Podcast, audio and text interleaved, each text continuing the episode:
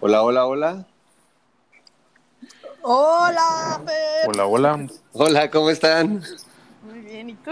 Muy bien, mucho gusto, Fernando. Soy Gustavo ¿Qué onda. Gustavo? Mucho gusto, igual. Qué buena Pues onda. acá, acá, este, con- eh, tratando de conectarme, pero soy, soy, este, bastante güey para la tecnología en general. Nosotros también. Híjole, yo, yo, te- yo he tenido, sí, yo he tenido que aprenderle por pura necesidad. Pues sí. Sí, para lograr grabar De- de esto pronto- tuvimos tres intentos antes. que no se grababa, que... Me contaste que grabaron uno entero y que al final no, no quedó, ¿verdad? Ah, ajá. Pero platicamos padrísimo. Eso sí, no, bueno, todo esto es un gran pretexto para platicar un rato, siempre es muy, muy, muy bueno eso. De, de hecho, así empezamos este, la idea tal cual. Simplemente porque nos poníamos a platicar un montón de tarugadas, este, que luego no eran tan tarugadas, y dijimos, sí, si nos grabamos a ver qué pasa. Y enos aquí. Ya, ves que la muchacha ni habla, Este, sí, Soy- no, es bien, soy es bien padre escucharla. es bien, calladita, bien, bien Y es tímida. tímida Sí. sobre todo. Sí, sí soy. ¿Qué les pasa? Oigan, Bueno. se van a estar burlando de mí para ir. No, ya, ya, ya. Ah, no, ¿cómo crees? No, no, no, Vamos a comer. ¿Qué- ¿Cómo, cómo, cuéntame cómo, cómo es el protocolo aquí. Este, pues, ¿qué hacemos, Paloma? Empezamos la bienvenida y ya este, empezamos. No hay Sí, protocolo, nuestro, nuestro único protocolo es el siguiente. Sean bienvenidos a este podcast de Epifanías Matutinas. ¡Gus! En, don- en donde... ok, otra vez, otra vez. perdón, me dio risa. Me ganó la risa. La historia de mi vida, me ganó la risa. Síguele, síguele. ya. Órale. Este, en donde conversamos sobre esa claridad de pensamiento que a veces surge por la mañana y nos permite relacionar ideas que parecían contrarias o desconectadas y que luego nos ayuda a entender desde otra perspectiva nuestra vida cotidiana. Acompáñenos en este intercambio de observaciones, reflexiones, intensidad y hasta humor, dichas desde nuestra perspectiva y certezas momentáneas. Y quién sabe si en una de esas participamos en tus propias epifanías. ¿Eh? Muy Ahí bien, está. hoy con invitado de lujo, Fernando Rivera Calderón. Esto es una maravilla. Yo soy, Eh, soy su, la presidenta de su club de fans, tienes que saber eso. Híjole, pues vamos a tener que incluir a mis hijas, que hace 10 años cuando vivíamos en, Torreón eran las fans número uno cuando escuchábamos su participación en El Hueso, y que denotan buena memoria según, según sé. Ah, qué padre. No, pero claro sí, que, sí era. Claro que hay buena memoria, queridos. Qué gusto saludarlos. Oye, pues eh, le platicaba a Gus que contigo eh, disfruto mucho conversar también. Y entonces, puesto que somos tus fans, pensamos que sería riquísimo y divertido invitarte a platicar con nosotros. No, pues yo encantado, yo encantado, además, este, porque sí, a- a- afortunadamente nuestras charlas, este, Paloma, no las grabamos, pero ya, ya que ustedes tienen esta perversión,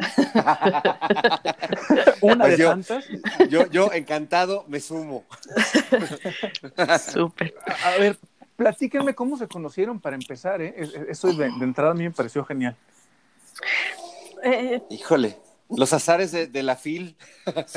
Sí, nos, nos presentó Tania, que es una amiga que curiosamente los últimos cinco años, o sea, a partir de, la- de que la conocí a ella, eh, ha sido como, como una cadena, un, un efecto dominó de la gente que he conocido. O sea, gente muy importante he conocido a partir de ella. Órale, Es- ¿qué Tania? Tania Valleza. Ah, qué chistoso, otra amiga en común. Ajá, sí, sí. Sí, ta- también escritora, este, y bueno, pues sí, ju- justo eh, las, las conocí a, a ambas en el contexto de la FIL de Guadalajara, este, y nos hicimos muy amigos, curiosamente con, con Tania como que de pronto ya no, no por falta de voluntad, le, le perdí un poco el hilo, la, la llegué a encontrar alguna vez eh, más adelante en la FIL y siempre platicamos muy, muy padre y todo, pero le perdí un poco el hilo y con Paloma sucedió lo contrario, empezamos a volvernos más cuates. Eh, eh, la mamá de Paloma es una periodista también muy importante allá en Jalisco y bueno, pues yo eh, soy amigo de Lidia Cacho y le llevé el libro de, la mamá de Paloma a, Lidia. Y bueno, pues como que se empezaron a dar ahí unos vínculos muy padres. Me presentaste a pues, Vero. Presenté a, Vero, más, a, bueno, muchos amigos también en común que, nos hemos ido compartiendo, porque creo que parte de, una amistad chida es eso, ¿no? Compartir las cosas, las, las personas de valor que uno tiene alrededor. Y con Paloma siempre ha sido muy padre. Es, es una amiga que, quiero mucho y que admiro mucho porque además, pues me encanta cómo escribe, me encanta conversar con ella. Y los amigos locos que me presenta, con los que luego hacemos podcasts y esas cosas. Esperemos entonces seguirle el hilo, Fernando, también con, conmigo. Este, es más, ahorita que me acuerdo, sí nos llegamos a ver alguna fil. Cuando yo estaba en, en el stand de Editorial Ilustra, por ahí estabas tú presentando hace tres años un libro, creo que el de poesía, fue antes de, los Mayreches callaron y por ahí nos saludamos nada más así como que, ah, hola, felicidades. Qué, chido. Aparte, tú también estás haciendo trabajo con GIS, ¿no? Yo ahorita estoy haciendo trabajo con GIS también, estamos en algunos proyectos este, padres con el Supermaster GIS y Trino, también con, este maestro. Y, de pronto, pues eso, se van conectando personajes, se van conectando historias y, luego se, se, generan estos rollos felices de coincidencias, ¿no? Es, es algo muy loco, porque yo, eh, más en la adolescencia, era muy fan, bueno, lo sigo siendo de Gis y Trino, pero pues los veía como inalcanzables. Y creo que si algo, algo une a las personas es como la locura, las locuras afines, ¿no? Y creo que se dio de manera natural. Y, y bueno, pues con el buen Gis y Trino también creo que hay una, una comunicación muy, muy sana y muy este, divertida siempre. Muy lo sana, lo sana.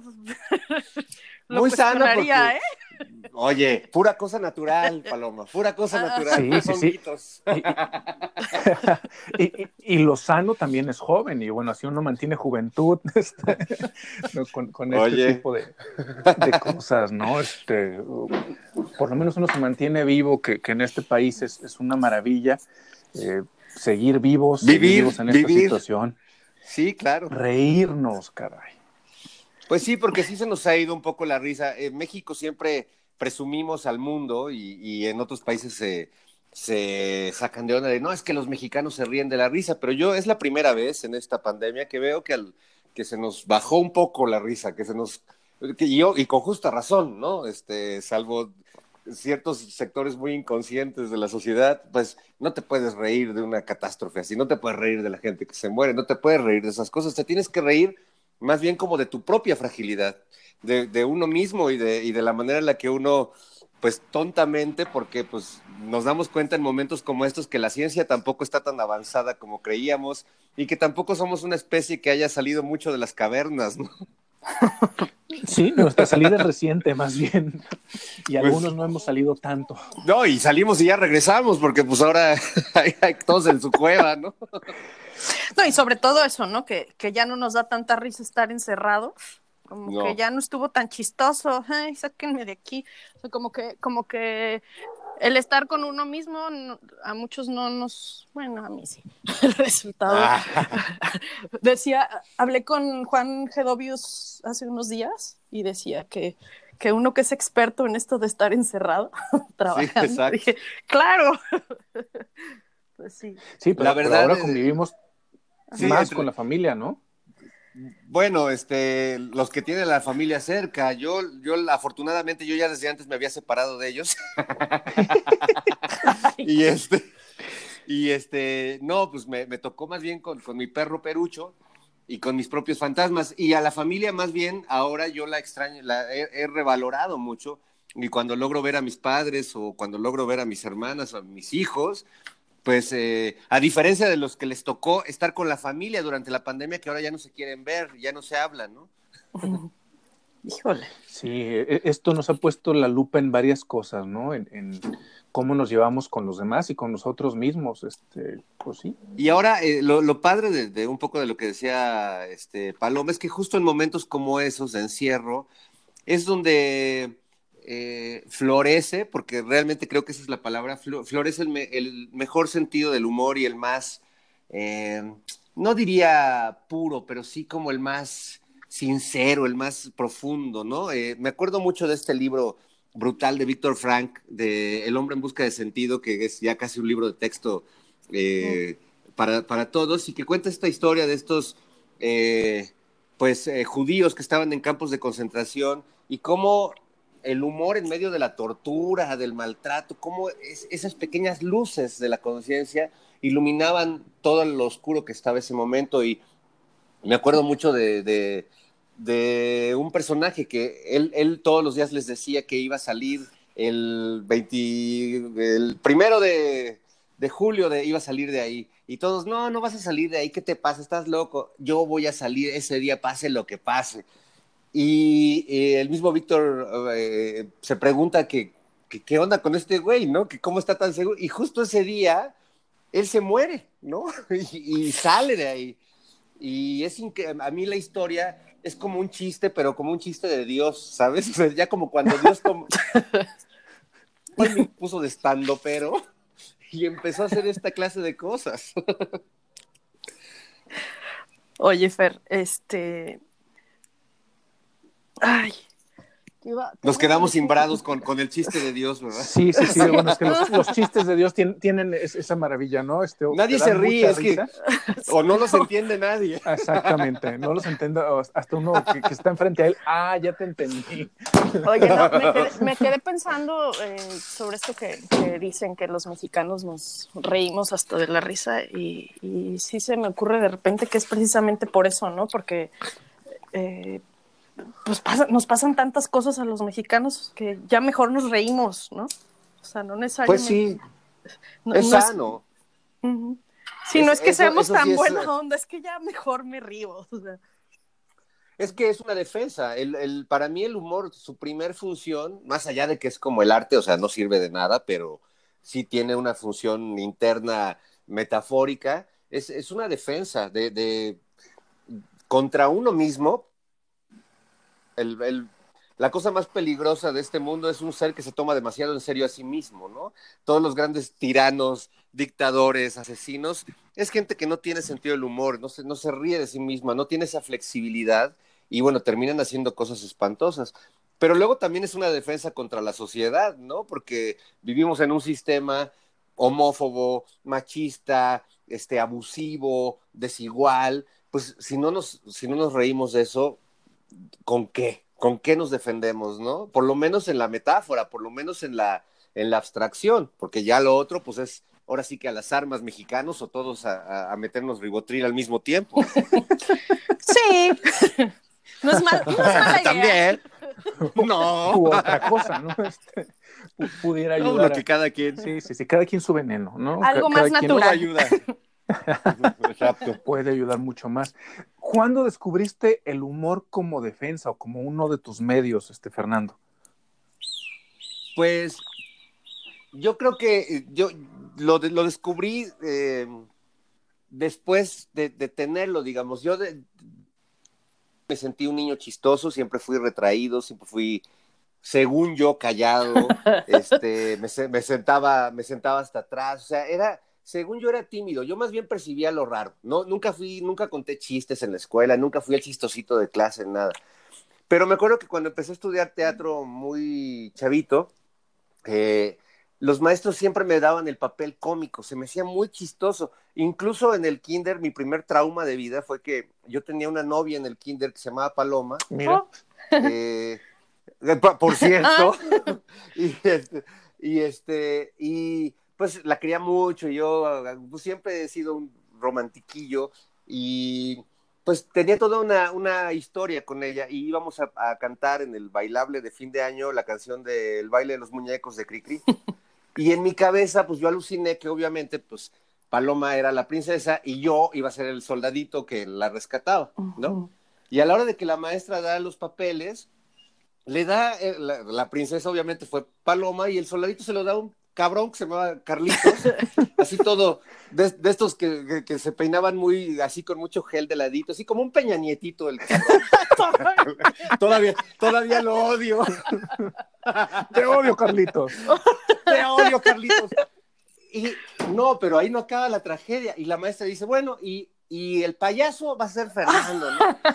Y, y, la, y la canción, además de Cricri, dice, el tonto del payaso arruina, o sea, el, el, no es el payaso, es el tonto del payaso que además arruina todo porque asusta a todos los de la fiesta por pinche envidioso y malvibroso. Y bueno, pues. Cualquier parecido con la realidad. sí, entonces me acuerdo que llegué a mi casa llorando con mi mamá y le conté que yo no quería ser el payaso, que yo quería ser el príncipe, que yo quería ser el soldado, que la chinga. Pues mi mamá muy, muy bella me dijo, no, no, te voy a hacer un traje de payaso que vas a brillar como el mejor payaso del mundo. Y mi mamá, que es, además recuerdo esa historia y el corazón se me hincha porque mi mamá fue, o sea, en vez de cumplirme mi capricho, me dijo, no, güey, te tocó ese papel, hazlo chingón. Y me hizo un pinche traje de payaso. Híjole, hermoso. Que, y, y pues hice mi papel y hasta desde ahí la pinche vida, mira, siempre me pone de, de payaso. pero el mejor. Has brillado por Ah, pero el mejor. El mejor, eso sí. Pues, como eso determinó tu destino, ya ves.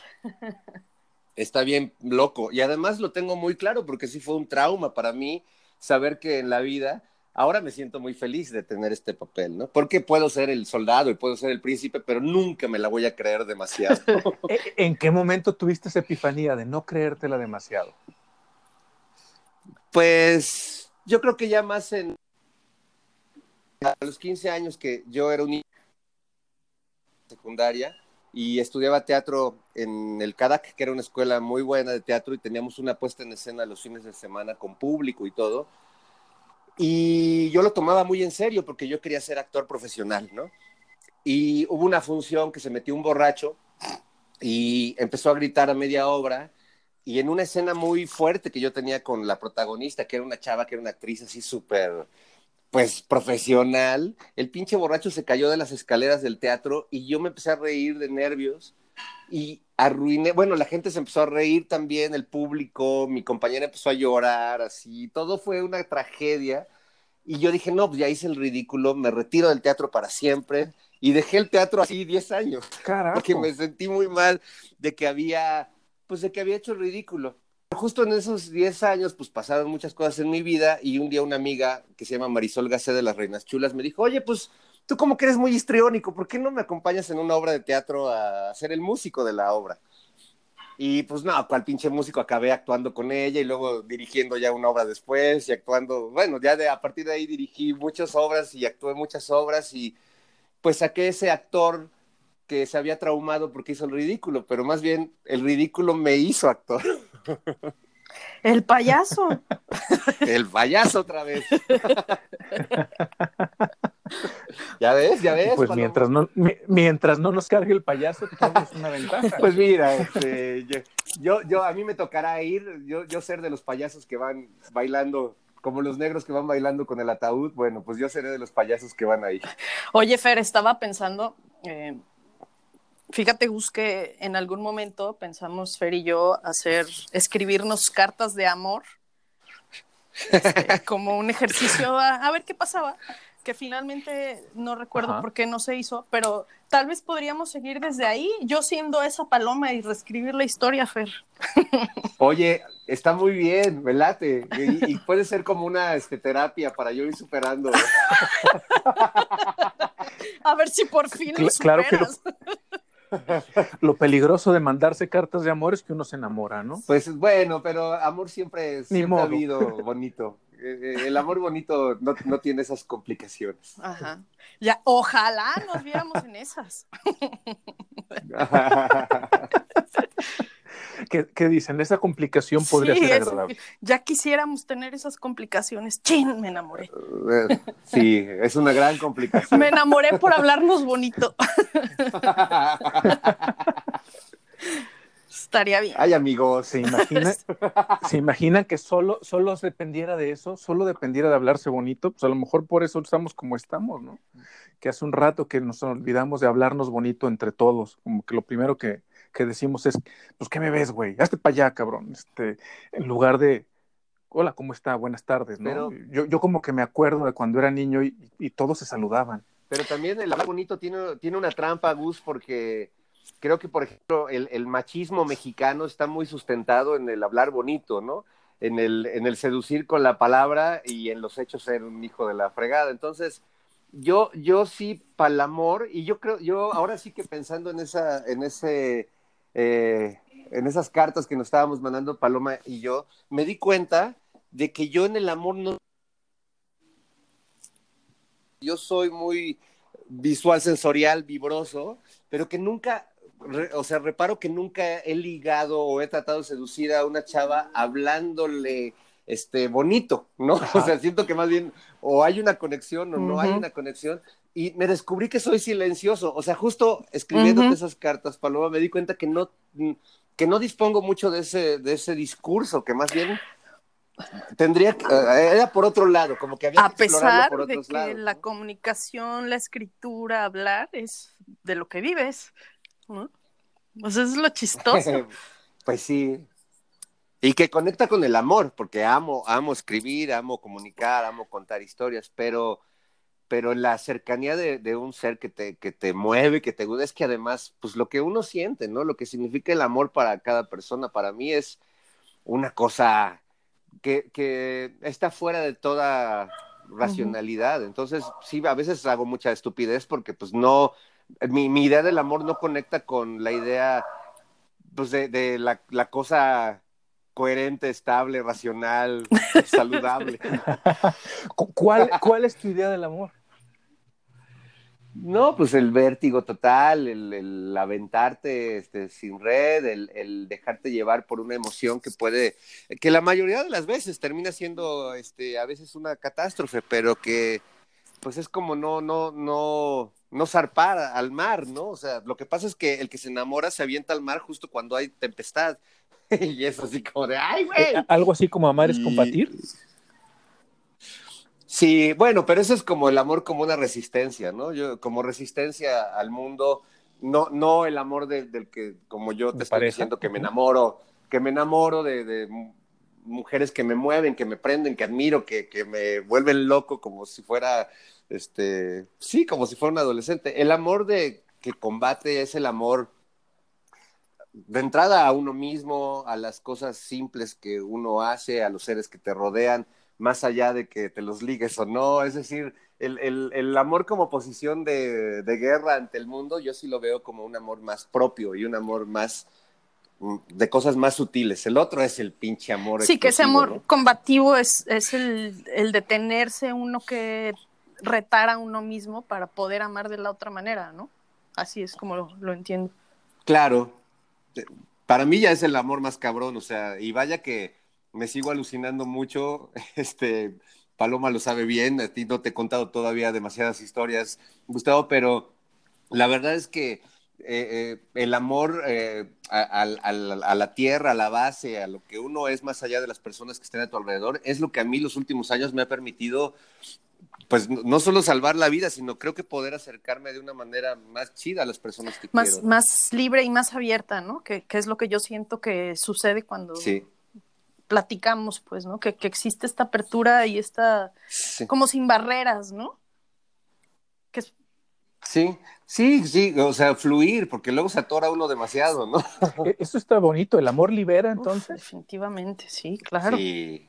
Si, si, es, si es amor, si es amor, Claro que sí. Cuando, cuando te empieza a amarrar, entonces yo creo que ya ahí está pasando otra cosa, ¿no? Que no, no necesariamente viene del otro ser, a veces uno es el que está buscando la pinche cadenita.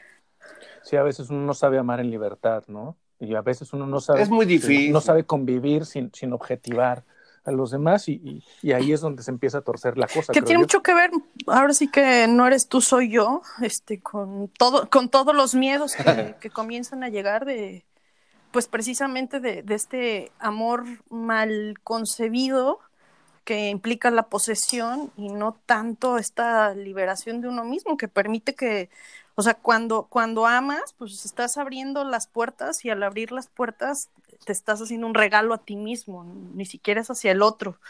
Claro. O sea, este permitirte. Sí, pues es el acto de libertad, pero para uno mismo. O sea, dice Eric Fromm, ¿no? Que es, es eh, el acto de fe de, en uno mismo, ¿no? Sí, el acto de fe en uno mismo. Claro. Y aventarse. Ahí, ahí tu frase la, frase del lugar común más bien tendría que ser no eres yo, soy tú.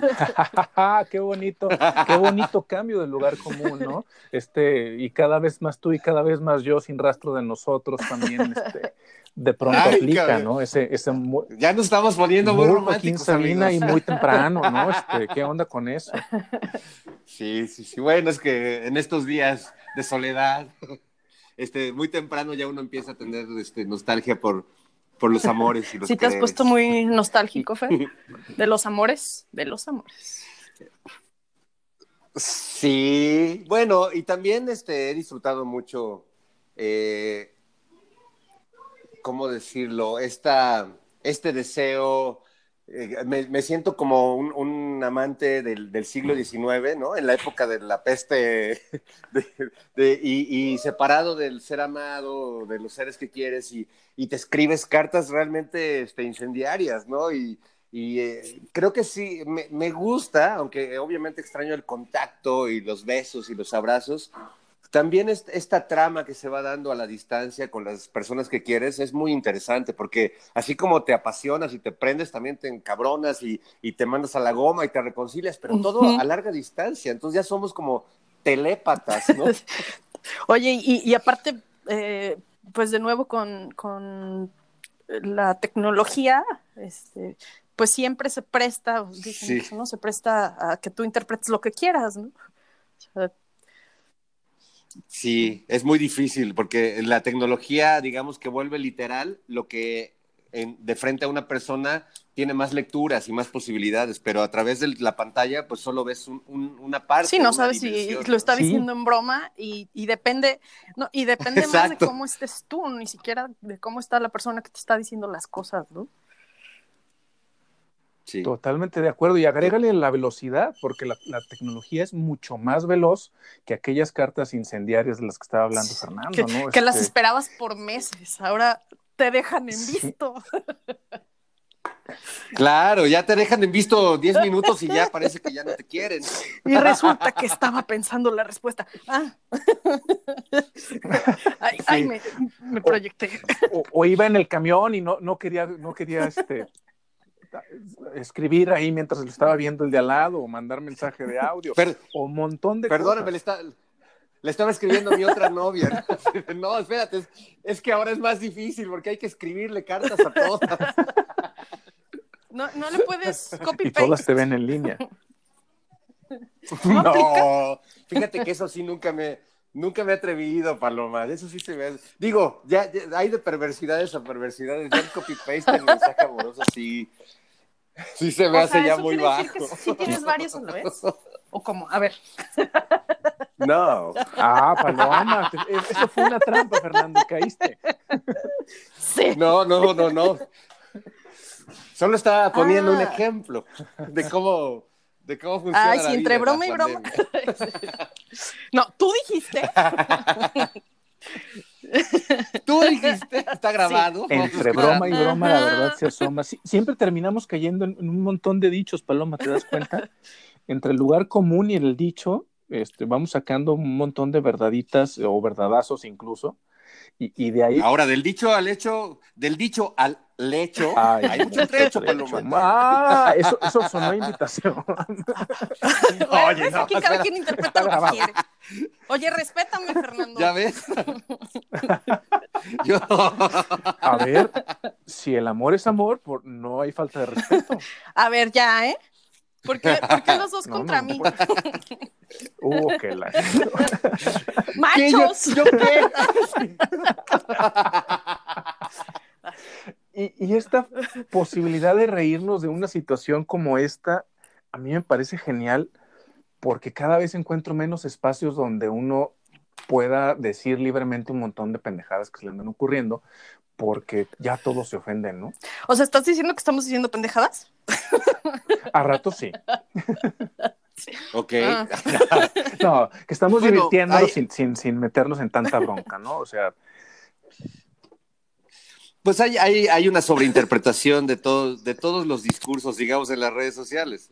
Este, yo creo que hay cosas que sí son muy ofensivas este, y que, y que se defienden como si fueran parte de la libertad de expresión, ¿no? Este, burlarte de la pederastia, burlarte de las violaciones, burlarte de, o sea, eh, muchos eh, influencers o youtubers ahora defienden eso como si fuera su derecho a, expresarse y en realidad están defendiendo su derecho a seguir abusando del micrófono para, para agredir a las personas, ¿no? Pero sí creo que también hay una sobresensibilidad de la sociedad. Niños cristal. Generación. Niños, los niños cristal. No, yo creo que, muchos son. Migajón. Muchos no saben ni de qué están hablando, ¿no? Por eso eh, abren la boca como de una manera tan irresponsable de pronto, ¿no? Como que yo creo que no alcanzan a dimensionar o no se imaginan toda la trascendencia que puede tener lo que dicen. Sí, y, y la velocidad con lo que lo, esto se propaga, pues luego también te meten en unas broncas que no hubieras pensado que, te estabas metiendo, ¿no? Este, y sí, la, gente tenemos que, ubicar que la velocidad tecnológica de pronto nos hace que tengamos mucho más cuidado en cómo estamos eh, eh, diciendo las cosas, las implicaciones, sin que por eso nos estemos este, paralizando, ¿no? Que creo que ahí está lo difícil. Sí, no, no, no creo que cale mucho ese mensaje Gus, porque siento que como las redes te, te obligan a un pensamiento vertiginoso y poco reflexivo, es decir, cuando estás tratando de digerir un, un, un tweet, ya leíste cinco más y ya te distrajiste, ya te fuiste a otra noticia. Es decir, no, hemos perdido, a, cambio de tener la información muy rápido, hemos perdido toda capacidad de, de análisis, de cocinar la información en nuestra cabeza. Y estos chavos, por ejemplo, muchos influencers o youtubers que, se sienten como obligados a, ser chistosos todo el tiempo y estar presentes todo el tiempo, creo que lo único que logran pues es eh, degradar su humor y hacer un humor muy malo y muy barato, porque no hay manera de hacerlo así, porque tienes que reflexionar, pensar, vivir, platicar con tus amigos, es decir, todo buen chiste no, no solo es un proceso así de que, ay, se me ocurrió, ¿no? Eh, es es algo que va madurando en tu cabeza, en tu conciencia y lo sueltas. Y creo que lo que hemos perdido en esta época es la capacidad de cocinar un poco más. Es, como, como un pensamiento maruchan que calientas en el micro y, así como lo calientas, así se enfría y no te, ni te nutre. El pensamiento maruchan, me encantó ese paradigma. Ya, ya, creo que podemos registrar el concepto. Podríamos, podríamos cambiarle el nombre a esto y ponerle pensamientos maruchan en vez de epifanías matutinas.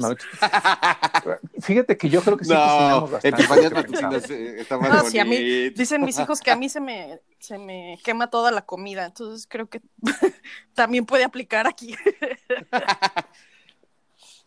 Eh, pero mira, tiene mucho sentido, Paloma, porque le, piensas mucho las cosas, le das vueltas, entonces, bueno, es lógico que de repente se te pase un poco el, fuego ahí.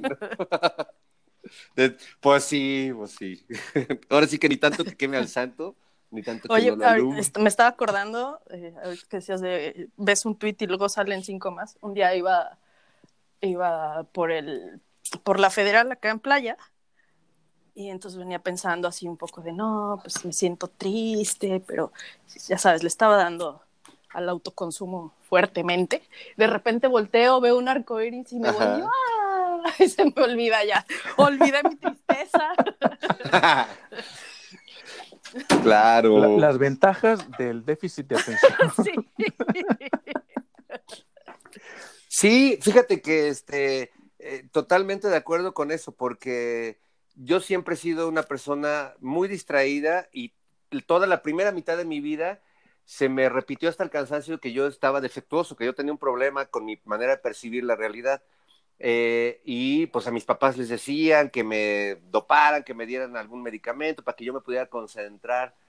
Eh, y por ejemplo, cuando hacía, eh, me hacían las pruebas estas de tu IQ, puta, no salía menos números porque no había para contar, reprobaba todo, o sea, yo, yo estaba declarado como una persona no funcional mentalmente para, digamos, los, los parámetros de la escuela tradicional, pero pues ahora siento que me adapto muy bien al mundo y al trabajo y puedo hacer muy bien las cosas que hago y digo, pues, ¿cómo me decían tanto que yo no servía o que mi cabeza no servía? Si la distracción es lo que me da de comer. Le diste la vuelta, ¿no? Y, que es bien padre, sí, y que es bien padre porque ahorita incluso a todo esto se le llama neurodivergencias y ya no nos clavamos tanto con que es un defecto, sino pues es una característica. ¿Y cómo puedes, cómo puedes utilizar esa característica para vivir en el mundo en que mejor puedas vivir tú, no nada más los demás? Pues mira, yo, yo me he dado cuenta que hay situaciones en la vida, incluso por ejemplo lo que estamos pasando ahora, que pues siempre en las películas vemos que juntan a los científicos, ¿no? Y a los expertos. Cuando viene un asteroide a la Tierra, pues llega el, el meteorólogo de la NASA y la chingada. Pero yo, si, si, tuviera una situación así, creo que el pensamiento no racional siempre ayuda mucho a buscar otro tipo de soluciones. Yo soy un ser no, no sé si no racional sea la palabra, pero eh, sí soy mucho más emocional y mis soluciones a los problemas de la vida vienen de una dispersión tal que a veces se me ocurren cosas que están padres. O sea, literalmente, pues por, por pensar diferente, a veces llegas a un camino que, que puede ser el correcto. Y, la gente que piensa de una manera muy frontal y muy racional a veces no puede ver eso. Entonces, yo creo que eh, este pensamiento no racional debe ir ocupando más espacios en la vida común de la sociedad porque nos va a permitir encontrar soluciones, eh, creo que más chidas y más prácticas a los problemas así cotidianos. De acuerdísimo, y más inclusivas. Y que precisamente, pues, es esa gente que se ha atrevido a pensar diferente la que termina cambiando el mundo y la perspectiva y todo, ¿no? El rumbo. Pues sí, más bueno, más que atrevimiento, pues es que así piensa uno, pues ya no, no es que yo, o sea, yo si hubiera podido elegir en la secundaria, lamentablemente hubiera pedido a, los Reyes Ser normal. pensar como los demás, porque porque sufría muchísimo, me, me agredían mucho, o sea, sí era mucha agresión. Pero afortunadamente ese poder no lo tenemos y pues me quedé como estaba y ahora soy muy estoy muy contento de estar así. Sí, como que si uno vive lo suficiente de pronto y, se alcanza a, rodearse de este tipo de gente, como, estábamos hablando del ecosistema de afectos que, de pronto hasta compartimos, eh, como, uno con este tiempo y con, con, paciencia, uno se da cuenta de que pues, lo que creía que era una debilidad, pues no lo es tanto, ¿no? Este, ahorita que, estaban, estábamos hablando de esto de, pensar diferente, me, acordé de un concepto que, últimamente he estado viendo en muchos lados, ya saben, esta, esta magia de cuando algo se te ocurre o algo que te gusta este, se empieza a presentar más, que se llama sentipensar, que, que, es esta idea de que, bueno, pensar y sentir no es separado, sino que le ponemos este, esta división mm, a veces por términos académicos nada más. ¿No han visto? ¿No han visto este instituto eh, de Heart Math? Que habla precisamente de toda la investigación que se ha hecho sobre el corazón, los sentimientos y, cómo, cómo está conectado. Se los recomiendo. Está súper interesante. Se los recomiendo. Pero perdón, Feria, yo algo ibas a decir. Pero, pero no, es que justo esto que estabas diciendo está bien padre porque ahora que, que, me mudé de casa y que los libros, este, aparecen libros que tenía mucho que no veías, me encontré uno eh, muy bueno de eh, Pablo Fernández Cristiev, que ahorita ya lo volví a perder, pero se llama Lo que se siente pensar.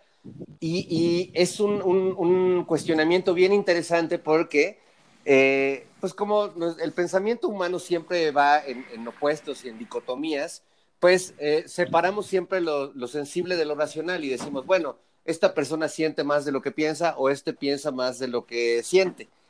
Y lo que plantea Pablo es que pensar es un modo de sentir también y que no puedes de separar el pensamiento del sentir porque vienen juntos. Cuando pensamos, sentimos y cuando sentimos, estamos pensando.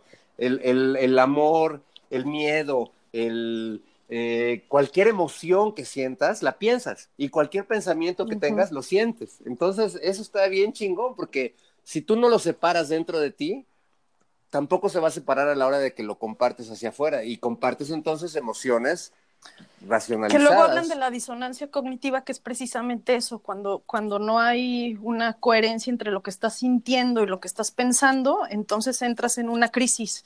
Claro. Ah, y, fíjate que ya metiéndonos en, Don Pablo, que, bueno, no, en, en, él, pero sí en los temas de Don Pablo, que para mí es uno de los mejores psicólogos sociales de México. Ah, un chingón un fregonazo. Este, aparte es agradabilísimo platicar con él y echarse unos buenos tequilas. Invítalo. Este, eh, creo que vamos a tener que invitarlo a él. Invítelo, sí, por favor, invítelo. Un portero, un gran comentarista también, analista. Eh, él se pelea un poco con esta eh, idea de la disonancia cognitiva y más que con la idea porque es surge cuando la psicología se mete al laboratorio y se sale de, de analizar a la gente así en la calle, así en, la, en, su cotidianidad y hace esta separación todavía más, más, más drástica, ¿no? Entre lo que se siente y lo que se piensa, entre las condiciones de laboratorio y las variables controladas y lo que pasa en la vida diaria. Entonces, esta, esta idea de la disonancia cognitiva, por más que de pronto es muy útil, pues luego también se, se da en términos de, de, laboratorio y los términos de laboratorio casi nunca eh, se pueden dar en la vida real, ¿no? Aunque, aunque para ser francos, ahorita siento que la humanidad es un, pequeño laboratorio y todos somos conejillos de, indias. Somos un gran experimento. sí. Pero, pero esto del laboratorio, Gus, eh, finalmente no es que esté cambiando la forma de hacer las cosas, sino simplemente de entenderlas, ¿no? O sea, de una forma científica. Que, que al final, pues sigue siendo, o sea, también la observación en la psicología, pues es una forma se podría decir científica, ¿no? Sí, y, a final de cuentas es un método eh, y, no, no, yo no he conocido gente que dude más incluso de lo que plantea y que no, no se meta en cosas absolutas que los científicos. Los, los buenos, buenos, buenos, no, no esos que de pronto salen en los programas de revista matutinos, este, son estos que, que, dicen no, no sé, o, o, que no te dan la respuesta tajante o que no te dan este e-, esta receta de así, y luego así, este, porque eso, saben que la ciencia, a final de cuentas, nunca prueba nada, predice con, con, con mucha cercanía o tiene cercanía para ciertas predicciones, pero no determina tal cual. Y además esa respuesta de no sé se ha vuelto una de las respuestas que yo más he aprendido a valorar en los últimos tiempos, porque con esto de que ahora vivimos entre expertos, eh, un, experto en cada hijo te dio, dice el nacional. Entonces, como todo el pinche mundo son epidemiólogos, este, eh, eh, saben de, astronomía, de, de, política, de economía, yo digo, puta, qué padre ser pendejo y no saber y querer aprender un poco, porque pues se me adelanta, se me adelantaron todos. Sí, está, está cañón y, y, eso es uno de los puntos más fuertes, ¿no? ¿Cómo, cómo le hacemos para no creernos eh, tan en serio esto de ser expertos hasta en un tema personal, ¿no? O hasta en un, camino. Eh, porque si no, luego ya nos, nos creo que yo que, cuando nos metemos ahí, ya nos atoramos, ya, ya nos estancamos el humor, ser expertos. Solo, el humor yo creo que es la única, la única salida, ¿no? Este, que reírnos, aprender a reírnos, no tomarnos tan, tan eh, jodidamente en serio que, que no, no hace bien. O sea, digo, el humor es serio, ¿no? La, la, la, situación es seria, la situación que estamos viviendo es grave, pero si nos la tomamos con esta cosa de, de, somos este, la especie hecha a mano, pues no.